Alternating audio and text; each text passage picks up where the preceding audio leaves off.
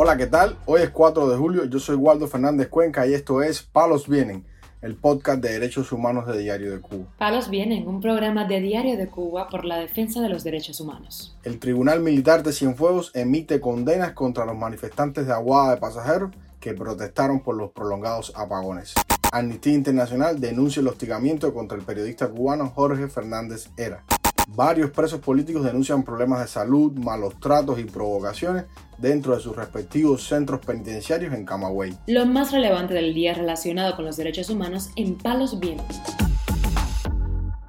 Comenzamos informando que el Tribunal Militar de Cienfuegos emitió sentencia en contra de ocho manifestantes del poblado de Covadonga, en el municipio de Aguada de Pasajeros, que salieron a protestar en julio de 2022 por los prolongados apagones que afectaban a esa localidad un noveno manifestante que había sido encausado y se encontraba en libertad condicional en espera del proceso, nombrado Elier Alfonso Fonseca, de 31 años de edad, logró escapar del país. Los manifestantes fueron acusados de los delitos de sedición, desacato, sabotaje y robo con fuerza, según la imputación oficial firmada por el teniente coronel José Antonio Comas. De los encausados, los que más alta condena recibieron fueron Seifi Carmona Méndez, de 48 años de edad, y Gianni Betancourt Leiva, de 22 años, ambos miembros del independiente Movimiento Ciudadano Reflexión y Reconciliación. Aparte de ello, cuatro años de condena recibió Elisnaide Martínez Cañete, de 37 años de edad, mientras que Roche Valentín Ibáñez González, de 29 años, Pedro Caride Santana, de 28 años de edad, y Jorge Armando Castañeda Terrero, de 36, fueron sentenciados a tres años de privación de libertad. Dagoberto Escobar Sosa, de 62, y el manifestante más joven, Marcos González Castro, de 18 años de edad, recibieron dos años de privación de libertad. El presidente del Tribunal Militar, que juzgó a los manifestantes a inicios del mes de junio en la zona de la Juanita, en una sala judicial tomada durante las tres jornadas por miembros de la seguridad del Estado, había decidido postergar la sentencia hasta fines de mes. Testigos presenciales denunciaron la incongruencia de las declaraciones de los testigos de la Fiscalía. También los familiares de los procesados se quejaron de la falta de profesionalismo de los fiscales y jueces que impidieron el testimonio de algunos testigos de la defensa. Sobre este proceso judicial, Juan Alberto de la Nuez Ramírez, presidente del Movimiento Ciudadano Reflexión y Reconciliación, declaró al portal Martín Noticias. Una vez más se ve la represión de la policía política en contra de líderes de la sociedad civil independiente cubana. Los sucesos de julio de 2022 en Covadonga fue espontáneo y no fue liderado en realidad por nadie. Fue un estallido social en un poblado cansado de los apagones, la miseria y la explotación por responsabilidad del régimen. La mayor sanción fueron contra los militantes del Movimiento Ciudadano, Reflexión y Reconciliación. No creo que sea justo acusarlo de sedición cuando sedición es cuando alguien dirige una manifestación o un movimiento para hacer cambiar al régimen. Y esa manifestación no fue dirigida por ellos. Incluso ellos se suman a la protesta. Los familiares tienen 10 días hábiles para apelar la sentencia. La familia va a apelar la sentencia porque consideran que es una injusticia. Incluso es una falsa que los acusen de robo cuando fue la multitud del pueblo quienes entraron en la tienda y lo que hicieron fueron romper los artículos, porque fue una venganza contra el sistema. Informamos también que Amnistía Internacional se pronunció este lunes en contra del hostigamiento contra el periodista y humorista Jorge Fernández Hera, quien en los últimos meses ha sufrido represalias por parte de la policía política del régimen. El gobierno de Miguel Díaz Canel sigue castigando el disenso y la crítica bajo su política sistemática de represión, declaró Erika Guevara Rosas, representante de Amnistía en América Latina. Fernández Hera en estos momentos se encuentra en reclusión domiciliaria y le han prohibido la salida del país. Además, ha sido detenido en varias ocasiones en los últimos meses. En estos días se dio a conocer una carta pública que con el título Hay que reír para ver ha sido firmada ya por más de 270 intelectuales cubanos y de otros países. En la misiva, entre la seriedad y la ironía, los firmantes exigen al gobierno cubano el cese de la represión contra Fernández L.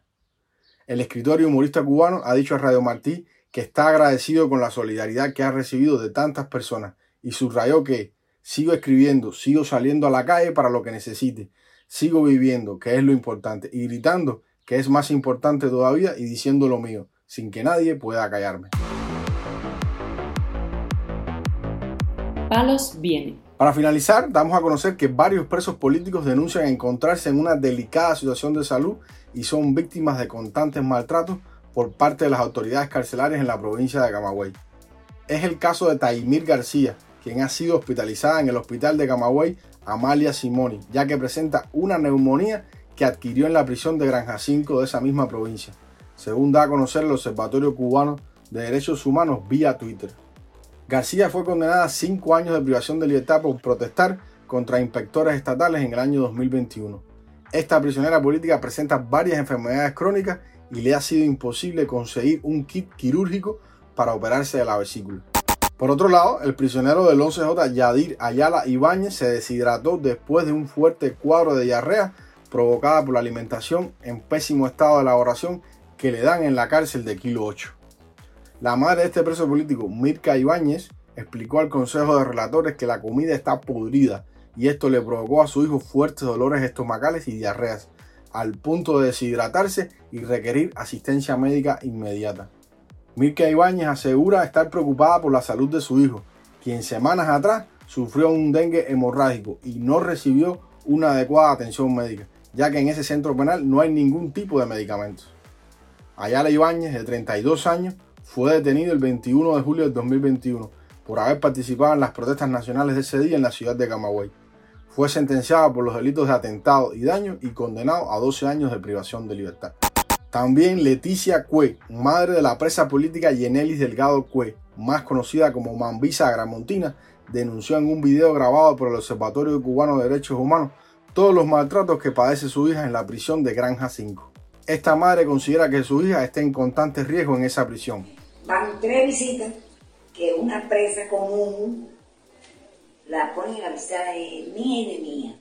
La última visita fui con mis dos nietos, que son chiquitos, y estaba ahí. Le permitieron, no se permite acercar una interna a otra interna. Y siempre la guardia me autorizan que tú me des comida. Tuve que decirle, mía, dale comida, de la poca que llevo con mis nietos y con mi le di comida. Esa fue la, la, segunda visita. La tercera fue ayer, el jueves, aunque la guardia que no hace la requisición salió y dio bien claro. La interna que salga a hablar por la ventana con otra interna va a tener una medida severa. No pasaron 30 minutos que la misma guardia le dijo a quién es la mambisa bien yo, se te llaman por la, primera aula. Cuando mía fue quien era, Pelitón, la misma empresa común, que tiene un caranal de años echado, que ha picado cara, la guardia, ha hecho de todo, y la guardia tiene pánico. ¿Cómo si esa guardia dice que no se puede asomar a la ventana? ¿Entiendes cómo le llama a mí para que vaya a hablar con Pelitón, para que Pelitón le pide comida? Ya esto es la tercera vez. En otro momento, la madre de la mambisa gramontina narra todos los contratiempos que ha pasado su hija en prisión. Es que ya han sido tantas cosas, desde que ella está presa, injustamente. Empezando porque se intoxicó. Un pescado podrido que estaba dando día por día y en él se lo comió. Empezó con intoxicación y no hubo atención médica. Le dieron eso una escabiosis. La niña tuvo 10 días con la escabiosis supuesta escabiosis, comienza el mismo pescado podrido, hasta que al final ella formó lo que tiene que formar por sus derechos, porque es un ser humano con derechos, aunque también que no reconozcan los derechos humanos, y la llevaron a la 26, al kilo 8. Y el médico le dio de intoxicación, no puede probar pescado en tanto tiempo. Fue que le quitaron el pescado y le empezaron a ver una de las grinas. Tuve que llevarle las jeringuillas, las agujas, entregarse a la enfermera ahí, porque no había de antes de ser arrestada el 4 de abril de este año, Yenelis Delgado apoyó a la familia de Aniet González, la mujer de 43 años que también fue detenida el 23 de marzo en Camagüey por publicar en redes sociales fotos de su cuerpo cubierto con la bandera cubana. En su cuenta de Facebook, Delgado compartió fotos junto a la activista, a la que llama hermana, exigiendo su inmediata liberación. Palos Vienen, un programa de Diario de Cuba por la defensa de los derechos humanos. Estas han sido las noticias de hoy en Palos Vienen, el podcast de derechos humanos de Diario de Cuba. Pueden escucharnos en DS Radio, Spotify, Google Podcasts, Apple Podcasts, Telegram y SoundCloud. Yo soy Waldo Fernández Cuenca y mañana regresamos con más noticias.